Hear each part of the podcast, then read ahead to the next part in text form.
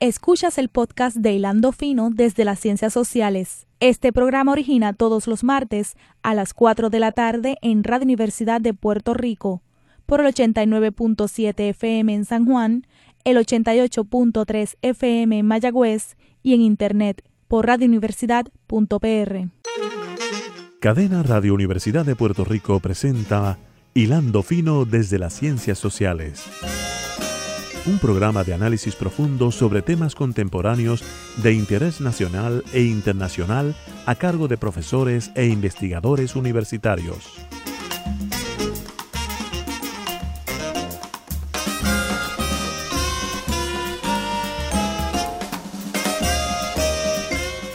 Muy buenas tardes, amigas y amigos de Hilando Fino desde las Ciencias Sociales. Aquí le abre el profesor Javier Colón, como todos los martes a las 4 de la tarde. Agradecemos el apoyo técnico de Aisa Santos, de Sara Cruz, de Wanda Ponte para la realización de este programa. En la tarde de hoy vamos a hacer algo distinto. Vamos a retransmitir una actividad que se llevó a cabo hace muy poco en la Universidad de Puerto Rico, el 27 de octubre de mil, del 2021 se llevó a cabo un conversatorio que llevó como título ¿Habrá consenso sobre el estatus de Puerto Rico en Washington? Esa, esa conferencia, ese foro, ese conversatorio, eh, lo moderó el profesor doctor José Garriga Picó eh, del Departamento de Ciencias Políticas de la Universidad de Puerto Rico y estuvieron a cargo de la conversación la doctora Cristina Ponza Kraus y el doctor Rafael Cox Salomar. Nos parece que eh, establece una conversación interesante, inteligente sobre un tema importante para Puerto Rico. Así que esperamos que, disfruten de este, de este programa. Inicialmente, el profesor José Riga Pico va a presentar a los ponentes y luego vamos a oír el conversatorio. Espero que lo disfruten. Quiero, quiero aprovechar en este momento eh, para darle formalmente la bienvenida de mi parte a la doctora Cristina Ponza Kraus y al doctor Rafael Cox Alomar, a quien paso a presentar en este momento. La doctora Cristina Ponza Kraus es profesora de Historia Jurídica, ocupando la cátedra George Wellwood Murray en la Facultad de Derecho de la Universidad de Columbia en Nueva York. Obtuvo su bachillerato en artes de la Universidad de Princeton y una maestría en filosofía de la Universidad de Cambridge. Su grado de Derecho es de la Universidad de Yale y su PhD es de la Universidad de Princeton. Antes de unirse a la Facultad de Derecho de Columbia, la profesora Ponza Kraus trabajó para los jueces eh, José Cabranes de la Corte de Apelaciones de los Estados Unidos para el Segundo Circuito y Stephen J. Breyer en la Corte Suprema de Estados Unidos. Cristina Ponza Kraus se unió a la Facultad de Derecho de Colombia en el 2007, donde dicta cátedra en Historia del Derecho Americano, Derecho Constitucional, Derecho Reglamentario y Política Pública. Ha publicado sobre la historia constitucional de la expansión territorial americana, suena familiar, y la aplicación extraterritorial de la Constitución de Estados Unidos de América, todavía más. Ponza Kraus está especialmente interesada en las cuestiones legales que rodean el estatus político de Puerto Rico y otros territorios de los Estados Unidos y ha escrito sobre estos temas en los principales medios de comunicación, así como en publicaciones académicas. Es coeditora del libro Foreign in a Domestic Sense, Puerto Rico American Expansion and the Constitution, un estudio pionero del experimento colonial incluso, eh, eh, inconcluso de los Estados Unidos.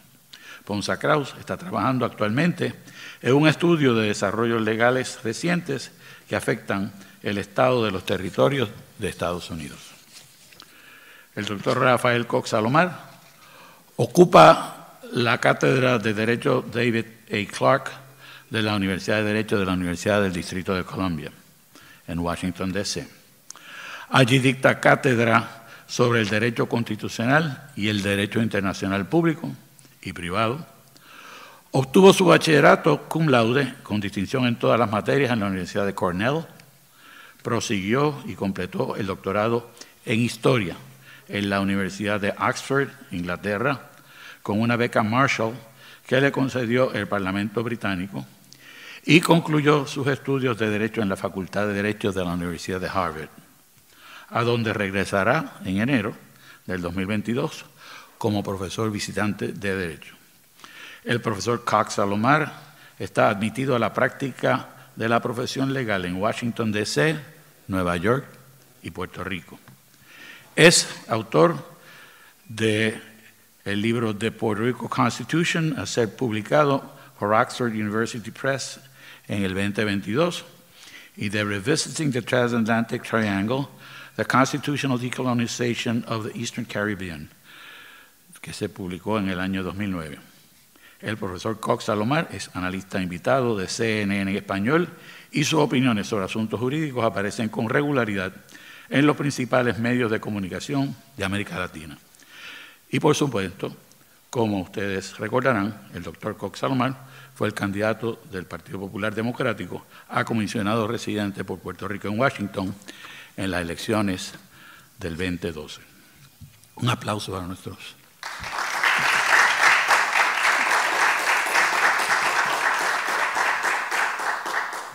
Ambos testificaron como expertos legales en lados opuestos en una audiencia reciente sobre los proyectos de ley sobre el estatus de Puerto Rico ante el Comité de Recursos Naturales de la Cámara de Representantes Federal.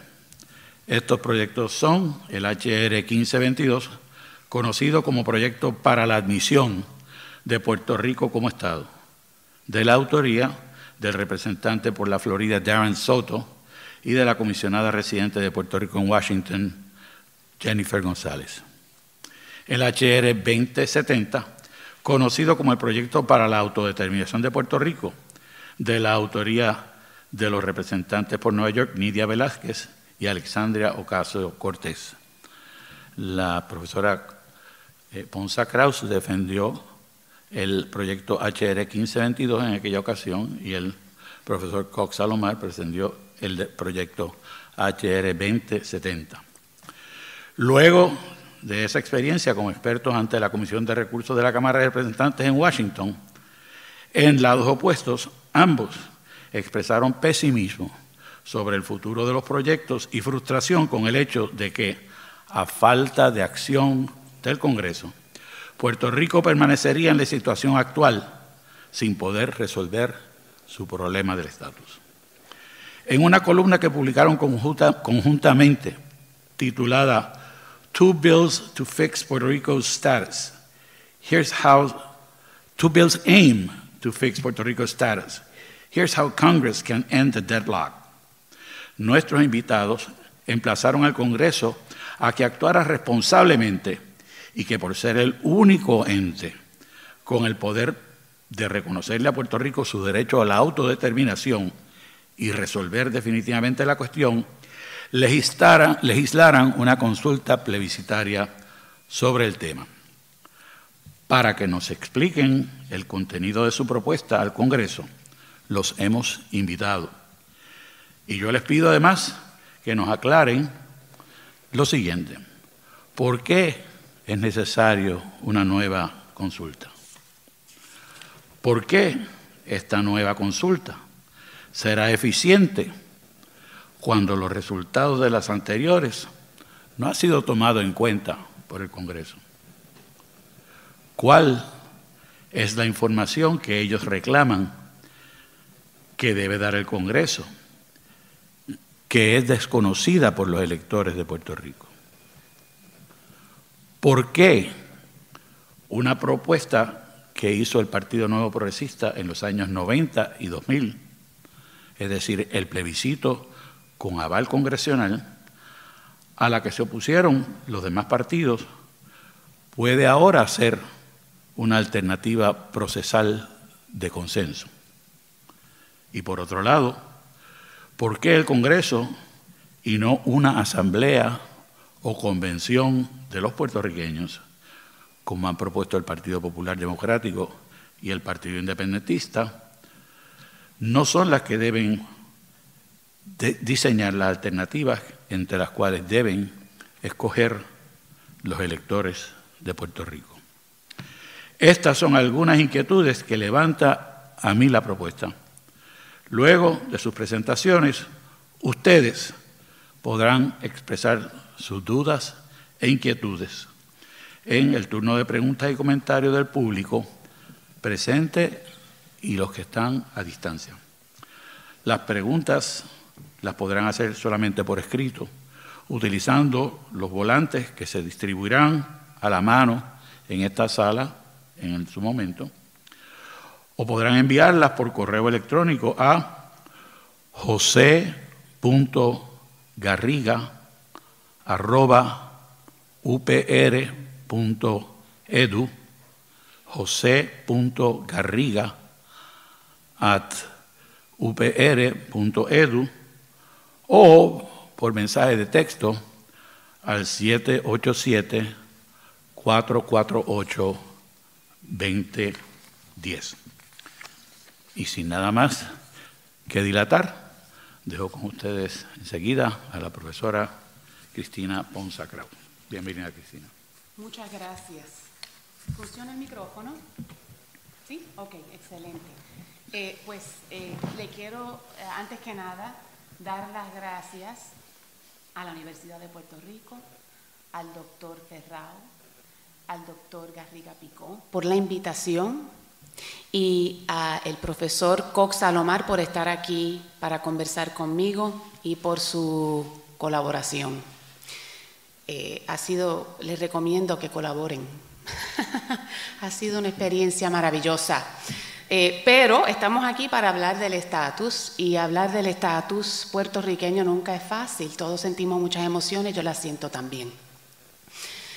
Pero hay que hablar sobre esto. Ya ustedes, yo no sé, yo no les tengo que explicar casi nada a ustedes, pero lo voy a explicar todo por si se está sintonizando alguien que no conozca, no entienda. Y por supuesto quiero contestar las preguntas del profesor Garriga Picó. Creo que lo que voy a decir las contesta, pero si no las contesto todas, usted me las pregunta otra vez después. Ok. Bueno, el profesor Cox Salomar y yo no estamos de acuerdo en todo. Yo soy estadista, siempre lo he sido y lo sigo siendo. Él no, yo voy a dejar que él diga qué es lo que él prefiere sustantivamente, pero yo soy estadista y sigo siéndolo. Pero más que nada yo quiero que Puerto Rico se descolonice de una manera justa, inclusiva, en que todos podamos creer en ese proceso. Entonces, en eso sí estamos de acuerdo. El profesor Cox y yo pensamos que puede haber, no solo que puede haber, sino que hay un consenso que se ha perdido en la división que tenemos ahora con los dos proyectos actuales. Entonces, voy a hablar de, cuáles son esos proyectos, voy a dar un poco más de detalles sobre los proyectos y luego de cómo llegamos a esta colaboración como explicó el doctor Garriga Picó, son el 1522, que es el proyecto de admisión de Puerto Rico como Estado, y el proyecto 2070, eh, con el título de autodeterminación, que es el proyecto para una asamblea constituyente, donde los puertorriqueños definirían las opciones y luego habría un, un plebiscito entre esas opciones que definiría la constituyente. Entonces, en, en las vistas, yo testifiqué en la de abril y en la de junio, el profesor Cox testificó en la de junio y en la de junio nos pusieron, estuvimos en oposición, porque yo apoyando el 1522, que lo sigo apoyando, y el profesor Cox apoyando el 2070, que entiendo que hasta ayer creo que lo apoyaba, vamos a ver qué dice hoy. Me imagino que todavía. Eh, entonces, ¿por qué yo apoyo el 1522? El 1522 le ofrece la estadidad a Puerto Rico sujeto a un segundo referéndum.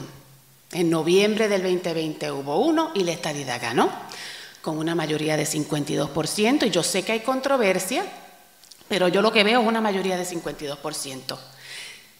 Ni me importa esa mayoría, porque en mi opinión el Congreso le debe a Puerto Rico una oferta de estadidad hace por lo menos 70 años, si no más, sin nosotros tener que pedirla. Y nosotros podemos aceptarla o rechazarla. Pero que el Congreso americano nos dé esa oferta, esa es mi opinión.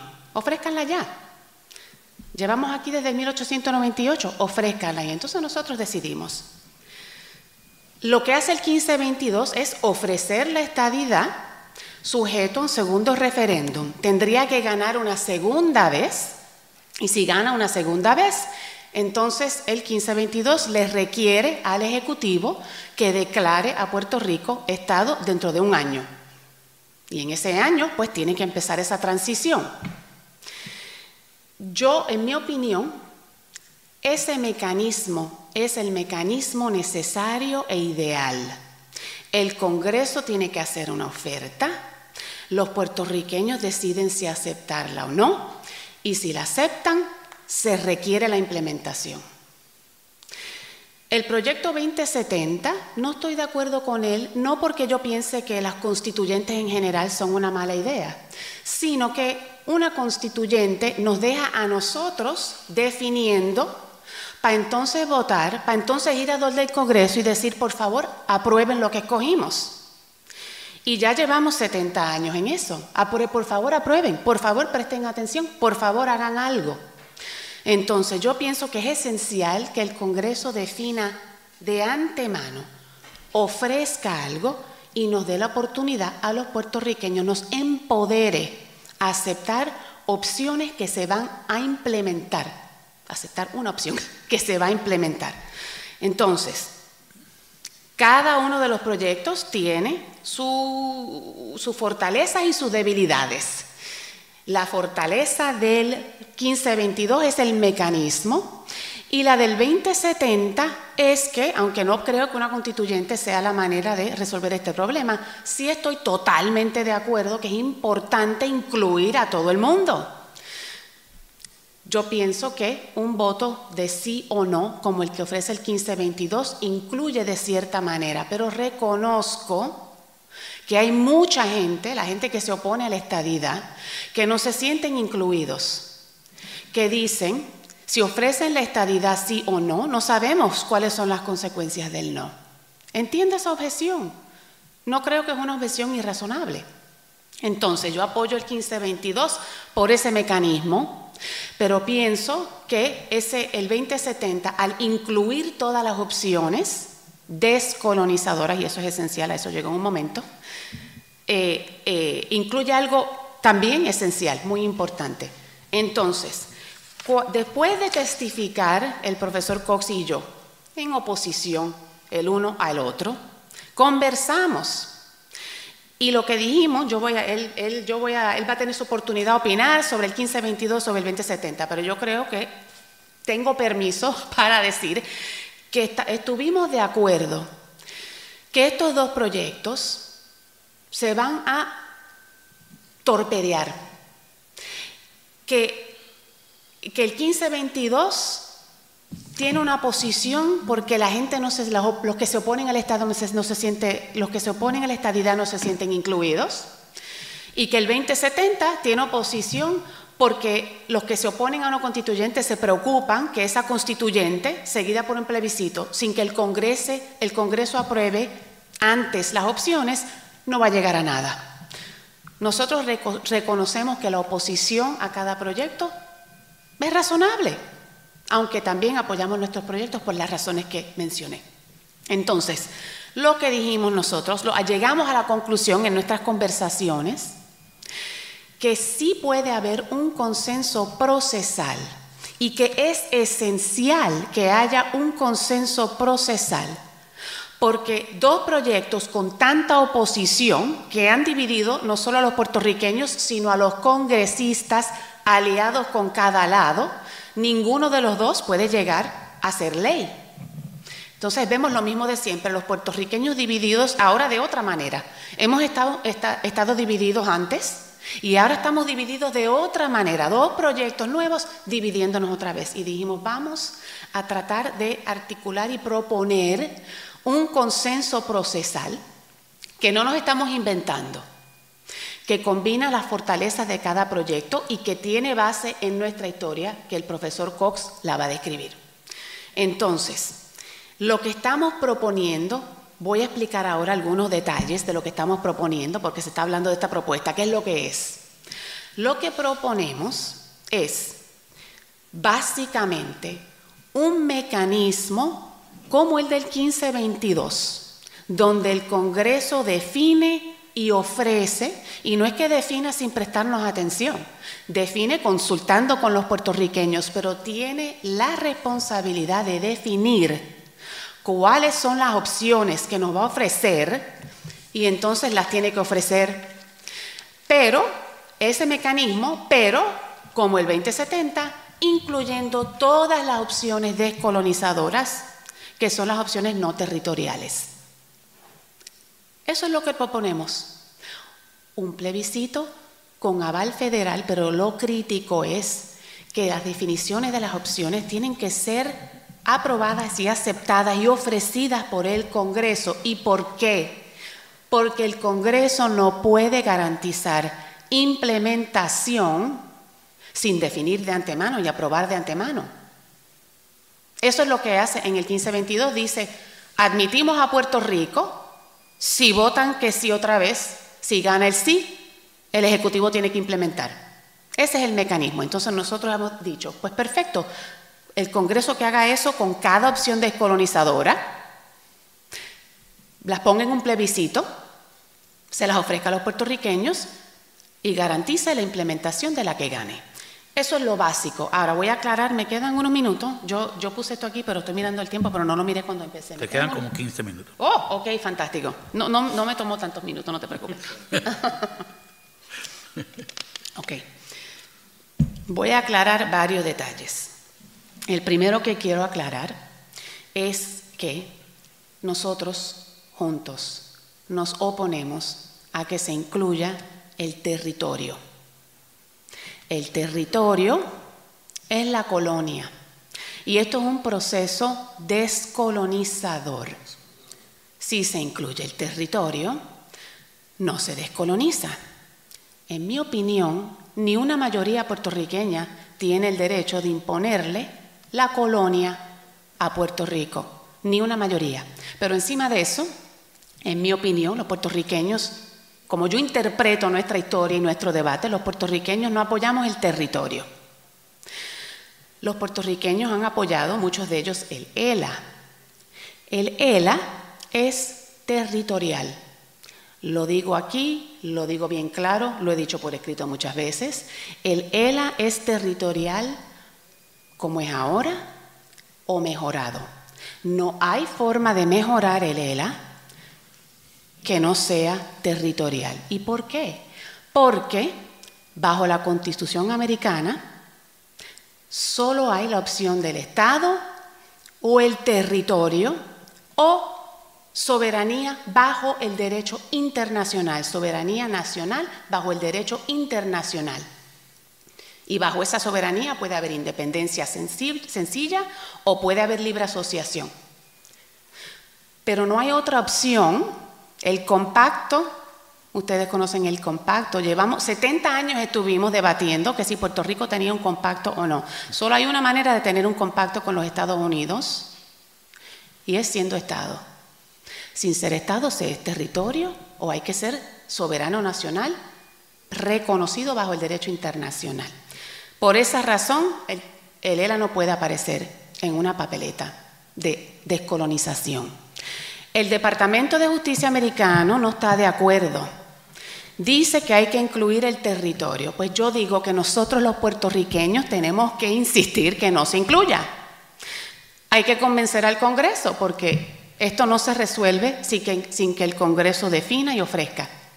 Pues el DOJ dice que hay que incluirlo y nosotros tenemos que decir que no, que lo único que se puede incluir son opciones descolonizadoras. El segundo detalle, que no son detalles, son partes esenciales de la propuesta. ¿ok? Pues ¿cuáles son las opciones? Las opciones descolonizadoras, hay un debate sobre eso. Eh, aquí entramos en lo sustantivo, bueno, también con lo del territorio. Esto es lo sustantivo, no lo procesal. Pero lo procesal, para que funcione y esté claro, hay que hablar de lo sustantivo un poco, ¿verdad? Bueno, ¿cuáles son las opciones? Ha habido un debate. ¿Son dos o son tres? La estadidad es una opción. La independencia es otra opción. Yo he dicho por escrito y lo dije en la vista que en mi opinión son dos opciones, la estadidad y la independencia, y que dentro de la independencia se incluye, como dije antes, la independencia sencilla o la independencia con libre asociación. El profesor Cox ve tres opciones, la estadidad, la independencia y una opción distinta que no es la independencia, que es la libre asociación. Estamos de acuerdo en que la libre asociación es una opción bajo la cual Puerto Rico es soberano, nacional, reconocido bajo el derecho internacional. En eso sí estamos de acuerdo. Para mí eso es la independencia, para él es algo distinto. Pero nosotros estamos buscando consenso y yo no quiero que nadie se sienta incluido. Y si hay mucho puertorriqueño que piensa que las opciones son esas tres, conmigo está bien con tal de que se definan correctamente y de una manera bien clara en la papeleta para que cuando vayan los puertorriqueños a votar entiendan. Entonces nos pusimos de acuerdo, vamos a poner tres en nuestra propuesta, la estadidad, la independencia y la libre asociación. Y definimos la independencia y la libre asociación como soberanía bajo el derecho internacional. Y entonces ponemos los detalles claros para que la gente entienda qué es lo que están escogiendo. Esa es nuestra propuesta. El último detalle, y entonces me callo un ratito, es que hay personas que dicen que si el Congreso define, el Congreso impone, que que el Congreso defina es una imposición imperialista. Y yo quiero tratar de convencer a todo el mundo que no es así que el Congreso tiene una responsabilidad de hacernos una oferta y que si el Congreso no define de antemano, el Congreso no puede garantizar la implementación. Y si el Congreso no garantiza la implementación de antemano, entonces nosotros estamos aquí votando sobre algo que el Congreso puede ignorar. Entonces nosotros tenemos que expresarnos, esto es lo que queremos y el Congreso entonces tenemos que exigirle que defina. Pon eso en una papeleta, danos un plebiscito, danos la oferta y nosotros escogemos. Thank you very much, nosotros escogemos, pero ustedes tienen que hacer algo también. Ya llevamos 70 años con el Congreso diciendo resuelvan allá ustedes y nos avisan. Y cada vez que les avisamos, nos ignoran. Ya no más, ya no más. Por eso pienso yo que eso de que el Congreso cuando define está imponiendo, no, lo que está haciendo es lo que debe hacer, ofreciendo un proceso de autodeterminación para Puerto Rico que nos saque de este estanque colonial. Bueno, por ahora ya me callo. Muchas gracias, Muchas gracias profesora. Y ahora el profesor Rafael Cox Salomar. Muchas gracias. En primera instancia, mi agradecimiento al doctor José Garriga Picó por esta iniciativa y este desprendimiento que ha tenido de, de hacer posible este encuentro, este conversatorio en la Universidad de Puerto Rico. Mi agradecimiento al rector Luis Ferrao también por hacer esto posible y por encima de todas las cosas mi agradecimiento a la profesora Cristina Ponza Cristina Doffi Ponza, eh, por su voluntad de concertación, su voluntad de consenso. Lograr el consenso en escenarios como el nuestro es difícil. Y si para refrescar la memoria un poco sobre la dificultad de lograr los consensos, dediquémoslos unos segundos a la memoria de Isaac Rabin o a la memoria de Anwar al-Sadat en Egipto que pagaron con su vida la búsqueda del consenso. Así que la búsqueda del consenso en escenarios como el de Puerto Rico es una búsqueda contracorriente, es una búsqueda difícil en un terreno político escarpado, rodeado de precipicios y acantilados, que es el escenario político de Puerto Rico. El consenso político en Puerto Rico ha estado escaso, mis queridos amigos, escaso. Pero dijo Santayana, el filósofo español, que aquellos pueblos que no aprenden de su historia están abocados a repetirla. Y ese es el gran desafío de Puerto Rico. El consenso, yo quiero poner un poco eh, lo que ha planteado Cristina y la urgencia de lo que ella ha planteado. Yo voy a poner un poco en perspectiva histórica, quiero ubicar esto dentro de su contexto, porque el mal que aflige a Puerto Rico fundamentalmente es el mal de la... Hay una suerte de desmemoria. Nos ha dado amnesia histórica y se ha perdido la brújula y se ha perdido el sentido de los caminos que ya hemos recorrido los puertorriqueños. Y aquí en Puerto Rico el consenso ha estado escasísimo y en los momentos en que ha habido al menos algún dejo de consenso, ese consenso se ha venido abajo como un castillo de naipes rápidamente. Esperemos que en el caso de lo que nosotros estamos planteando en este momento histórico, eventualmente se darán las condiciones para que un consenso como el que nosotros estamos abogando fructifere. Aquí en Puerto Rico nosotros arrancamos nuestra historia constitucional divididos entre autonomistas e incondicionales, y aún dentro del propio seno del partido autonomista había grandes divisiones, no solamente en los sustantivos, gente como Valdoriotti planteaba la autonomía política a la luz del régimen que Inglaterra había instituido en Canadá, y otros como José Celi de Aguilera planteaban la autonomía administrativa en lo procesal habían divisiones horribles. Muñoz Rivera planteaba el pacto con los partidos monárquicos en España y Barbosa planteaba el pacto con los partidos republicanos españoles de fin del siglo XIX. Y esa ausencia de consenso entre Muñoz Rivera y Barbosa llevó a consecuencias funestas a raíz de la invasión del 98 y lo que vimos con los episodios aquellos de las turbas y toda la lucha que hubo, el retramiento electoral de 1900 a 1904. Y solamente en el siglo XX y XXI ha habido unos dejos de consenso. 1909, Barbosa y Muñoz Rivera se reúnen secretamente en una logia en Miramar para llegar a un consenso y eso no llega a nada.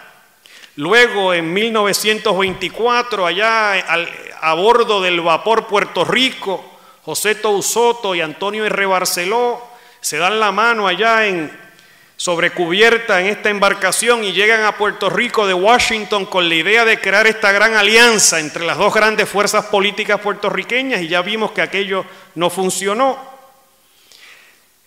La primera vez en donde se planteó esto, que Cristina y yo estamos en este momento abogando, un consenso procesal sobre la idea de un plebiscito federal fue en 1945 con aquel proyecto Tidings Piñero, en la época aquella en la cual eh, Piñero era comisionado residente y todavía estaba Rexford Tocqueville en Puerto Rico y se planteó en el Congreso la posibilidad de una ley federal que viabilizara un plebiscito de tres alternativas, estadidad, independencia y el dominio, que era la fórmula británica autonómica. Pero el proyecto Tidings Piñero no fue para ninguna parte, en gran medida por la presión del Pentágono y otras fuerzas en Washington que no estaban dispuestas ni a considerar la soberanía ni considerar la estadidad tampoco para Puerto Rico. Andando el tiempo en la época de la administración Kennedy, en el año de 1961, Muñoz Marín y García Méndez con Luis Ferré llegan al famoso acuerdo de Trujillo Alto, precisamente para viabilizar un plebiscito federal que incluyera las tres alternativas Muñoz Marín había entendido, luego de la debacle del proyecto Fernós Murray del 59, y luego de la presión que le metió la administración Kennedy, en el momento mismo en donde en Naciones Unidas iba fraguando la descolonización de gran parte de África, de Asia y del Caribe, de que tenían que estar todas las fórmulas en cualquier proceso que se llevara a cabo. Muñoz Marín llega y negocia con García Méndez y con Luis Ferré el apoyo del Partido Estadista Republicano a la posibilidad de lograr en Washington una ley de plebiscito federal en donde estuvieran incluidas las tres alternativas, que es lo que nosotros planteamos. Ese acuerdo de Trujillo Alto que coincide con la crisis de los misiles de 1962, de octubre de 1962, que coincide con el momento más álgido de la Guerra Fría, ese consenso no duró mucho porque ya para principios del 63 estaban como perros y gatos el Partido Popular y el Partido Estadista Republicano.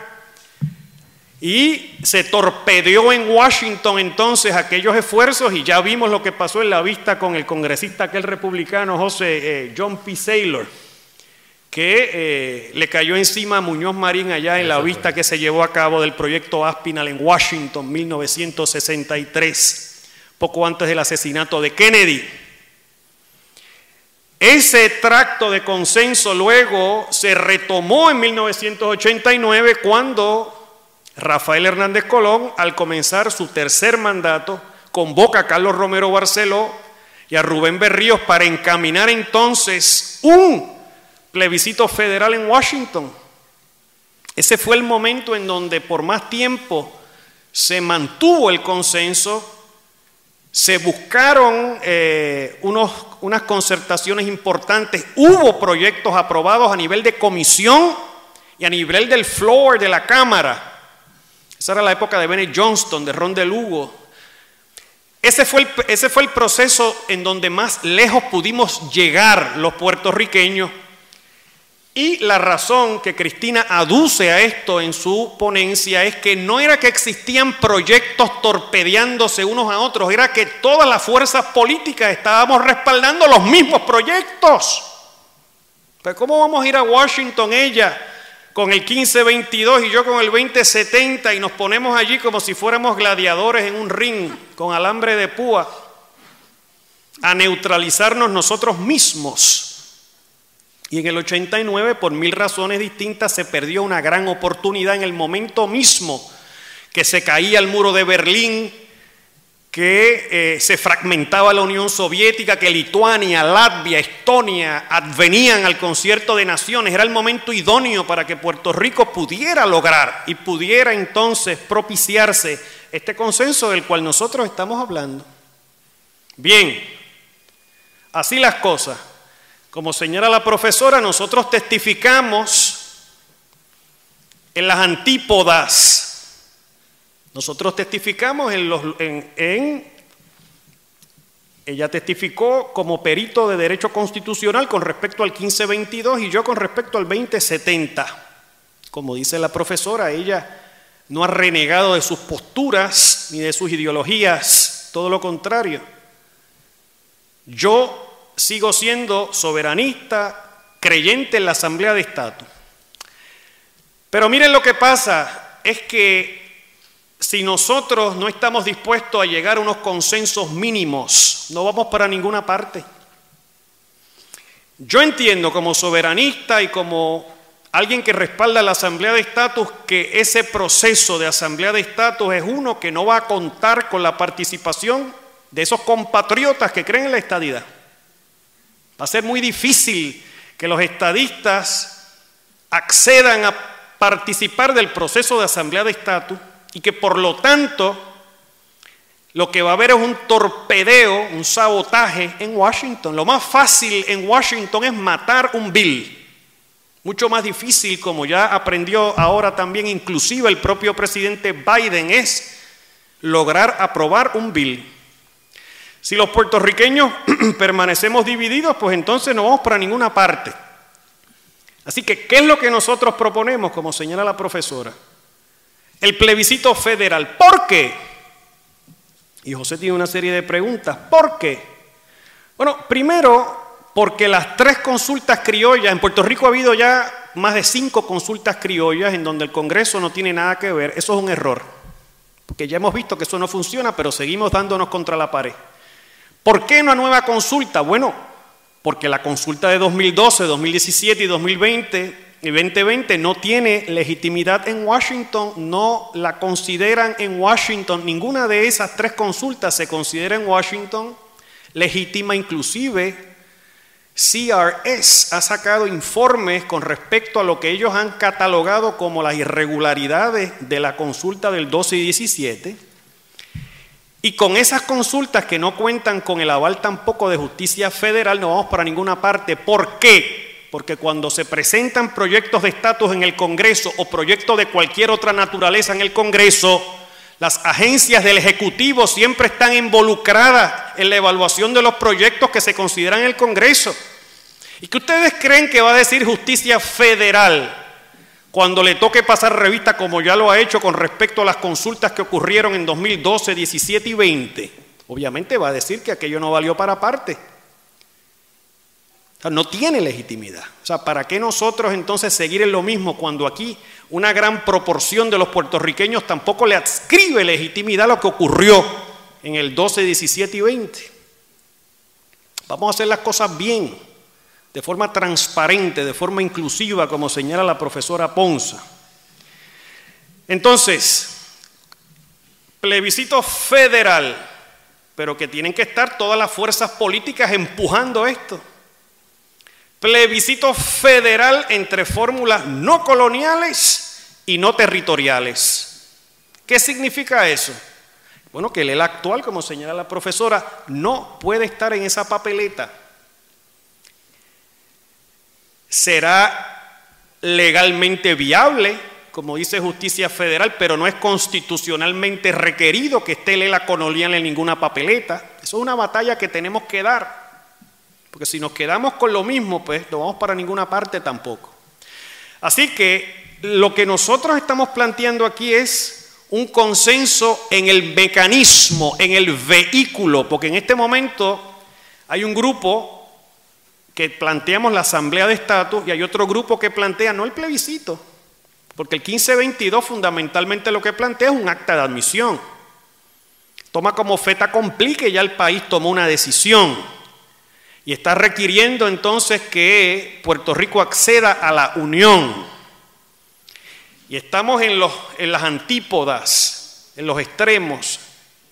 Y así no vamos para ninguna parte. Entonces, ¿qué es lo que está pasando en Washington en este momento? Bueno, en este momento nadie sabe a ciencia cierta si el presidente de la Comisión de Energía de Recursos va a bajar los proyectos a Markov. Son dos proyectos que dicen lo contrario. Piensen ustedes utilicemos el sentido común. ¿Puede la Cámara de Representantes Federal o debe la Cámara de Representantes Federal o es deseable que la Cámara de Representantes Federal apruebe dos proyectos sobre el estatus de Puerto Rico que plantean diametralmente lo contrario? Pensemos en eso por un momento. ¿Hace sentido eso?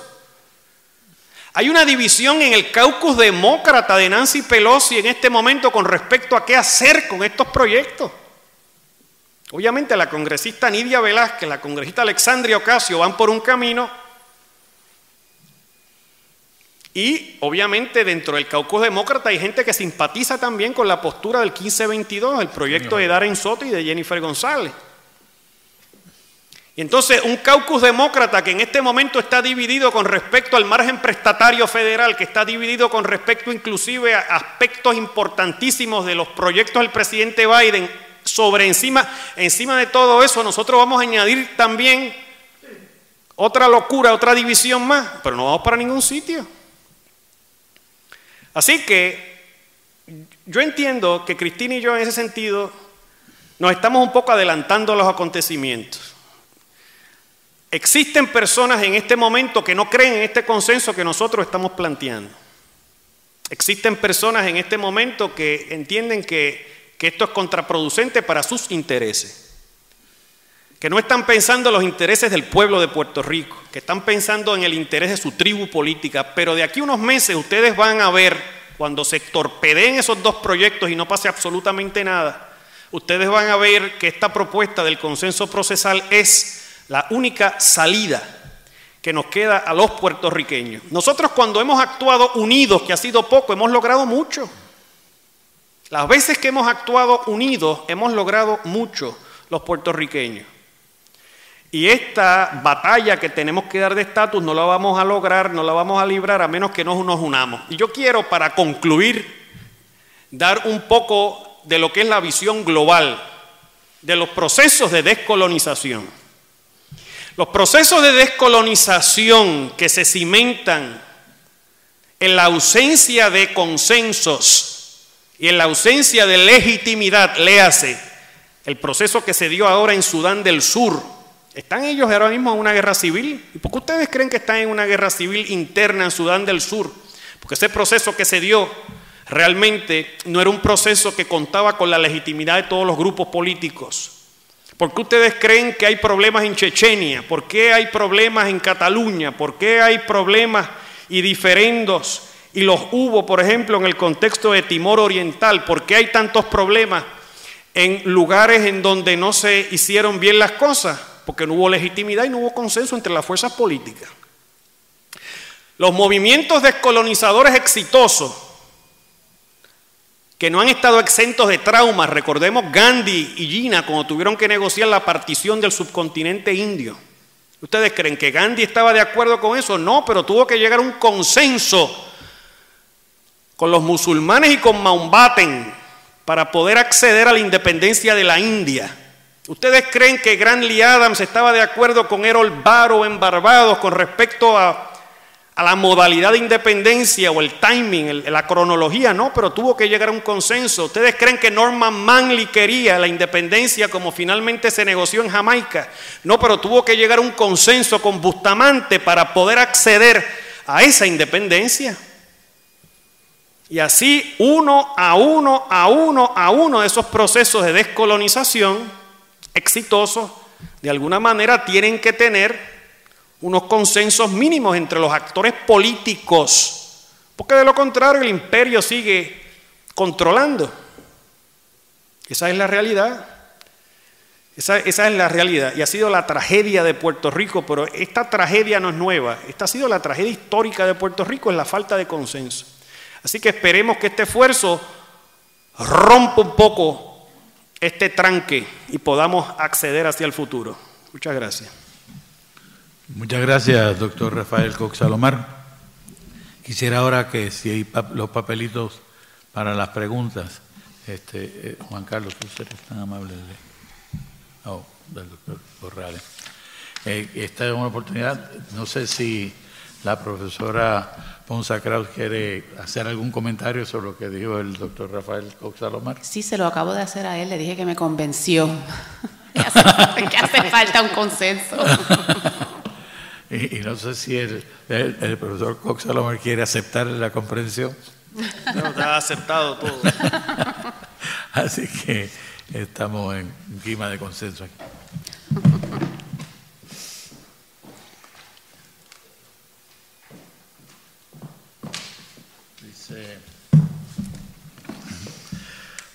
para decidir, los votantes necesitan detalles sobre qué significa cada fórmula ¿Cómo se, se presentará eso?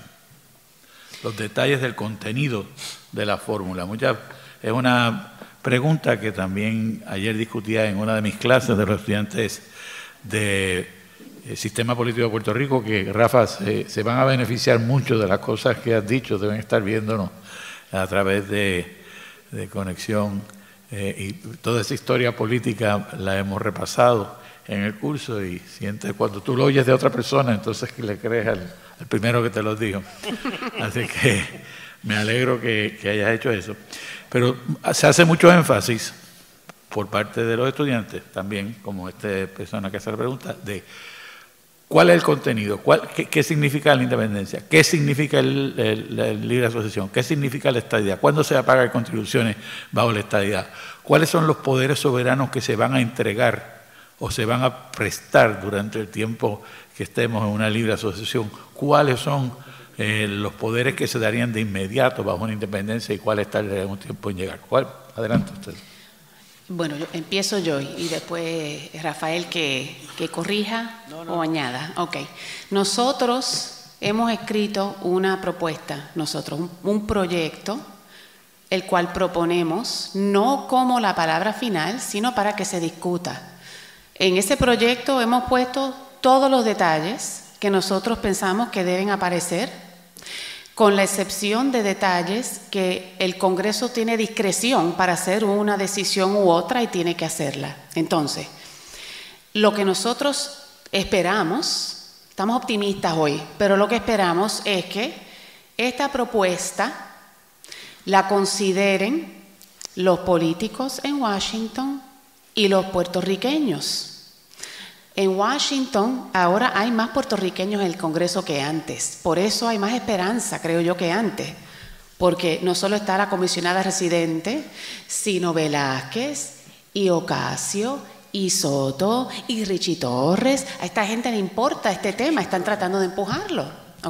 Entonces, nosotros en esta propuesta que no hemos publicado, pero la vamos a publicar muy pronto, eh, Hemos puesto todos esos detalles y lo que esperamos es que los políticos en Washington la consideren, la tomen en serio, decidan que quieren llegar a un consenso y entonces hablen, consulten entre ellos con los puertorriqueños, con los partidos, con el pueblo, que se haya una discusión, que hayan vistas, que se discuta en la televisión, en la radio, eh, en las universidades.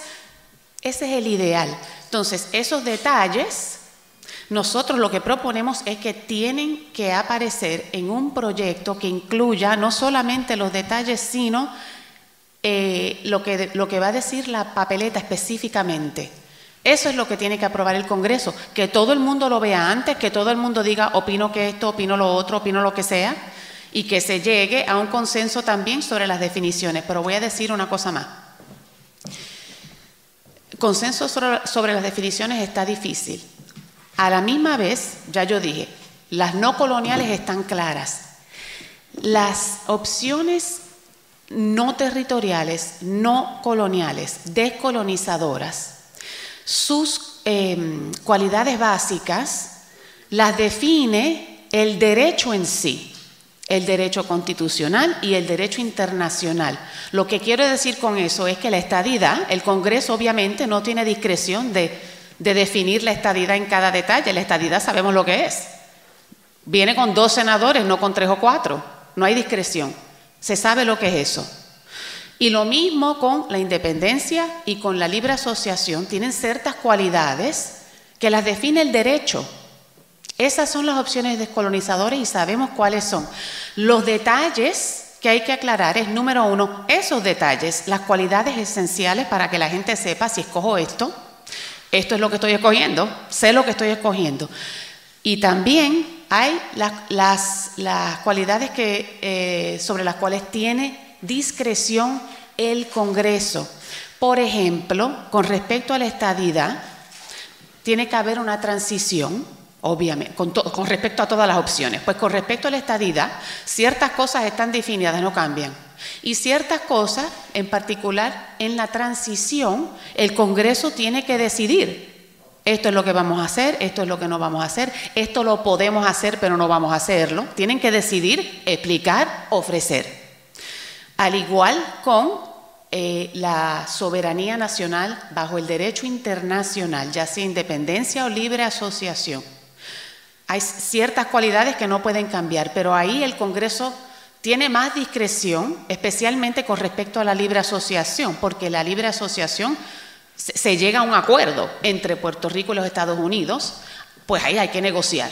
Entonces lo que proponemos nosotros es que se ponga lo esencial en la papeleta y en el proyecto para que la gente escoja sabiendo lo esencial y luego se deje a negociación lo que se puede negociar. Voy a dar un ejemplo porque este ejemplo es importante y estoy segura que Rafael también va a querer comentar sobre esto. En Puerto Rico ya sabemos todo que es bien importante la ciudadanía. ¿Qué le va a pasar a nuestra ciudadanía americana si escogemos soberanía nacional bajo el derecho internacional? Si escogemos la libre asociación o la independencia. Creo que bajo la independencia está bastante claro que se acabó la, ciudadanía americana, pero no para los ciudadanos actuales. Hay mucha confusión con respecto a esto. Pero yo les digo como experta en derecho constitucional, si uno ya es ciudadano, no le pueden quitar la ciudadanía sin su consentimiento, aunque Puerto Rico sea independiente. No se la pueden quitar. Es de ahora en adelante que pueden dejar de conferirla. El Congreso puede decidir que si Puerto Rico es independiente, pues empezando mañana, la semana que viene, cuando sea, pues ya, la gente nacida aquí no es ciudadana americana. Ahí sí hay discreción. ¿Ok? Con la libre asociación, en esa negociación, los puertorriqueños, si escogen esa opción, van a querer saber, esto es con o sin ciudadanía. El Congreso tiene discreción total para decidir, también en esa circunstancia, ¿la damos o no la damos? Nosotros proponemos que decidan de antemano, porque cuando el pueblo vote tiene que entender si van a dar la ciudadanía con la libre asociación o no.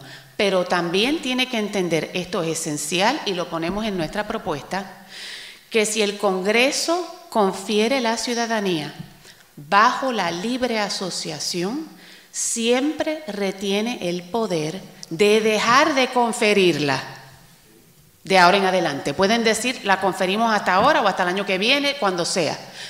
Retienen su poder. Entonces, la ciudadanía es tan importante que es esencial que para cada opción eso se defina de antemano. Eso no se debe dejar a la negociación. Se, puede, se, se podría negociar, pero lo que tiene que hacer el Congreso es decir, ok, tomamos esta posición de antemano ¿La damos o no la damos? Y si la damos, hacemos bien claro que siempre podemos cambiar esa decisión en el futuro, no ahora, no, quitándose, no quitándosela al que la tenga ya, sino en el futuro. Hablé mucho, pero quería aclarar eso. Nuestro proyecto pone todos esos detalles y donde tiene que decidir el Congreso, donde no lo requiere el derecho, sino que lo tiene que decidir el Congreso, como por ejemplo la ciudadanía bajo la libre asociación, pusimos, decidan y pongan claro, pónganlo aquí, número lo que sea, pónganlo aquí. Y eso tiene que aparecer en la papeleta.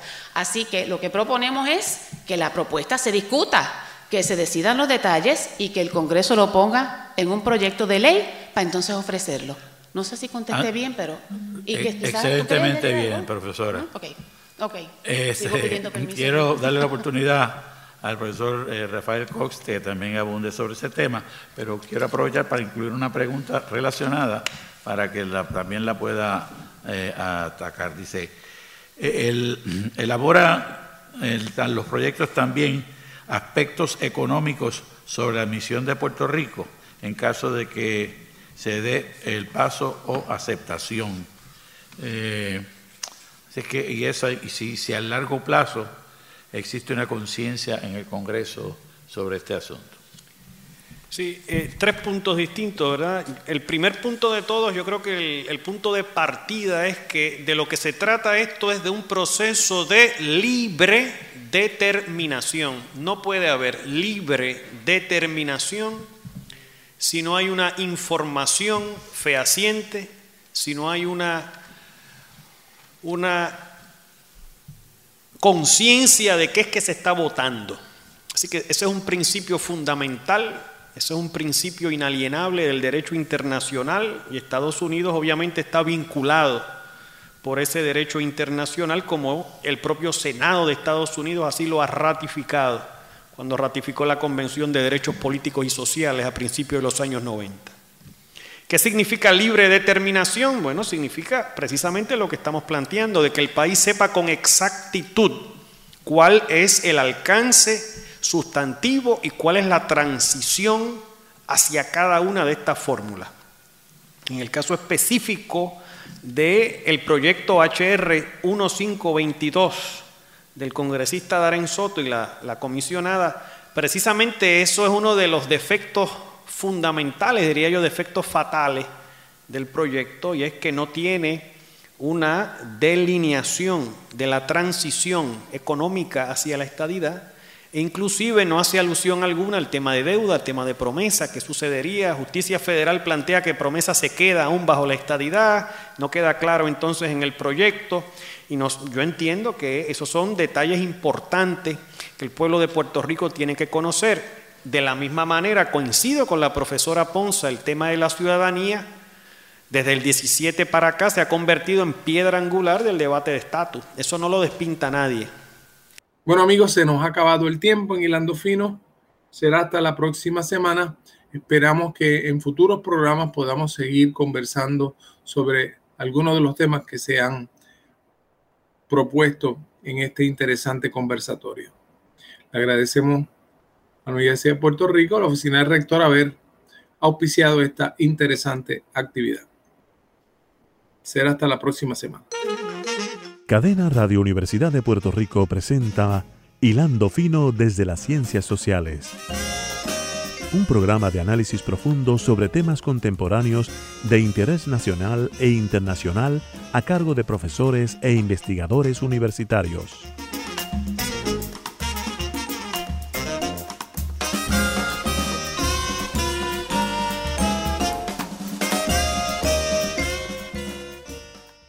Escuchaste el podcast de Hilando Fino desde las Ciencias Sociales. Este programa origina todos los martes a las 4 de la tarde en Radio Universidad de Puerto Rico por el 89.7 FM en San Juan, el 88.3 FM en Mayagüez y en Internet por radiouniversidad.pr.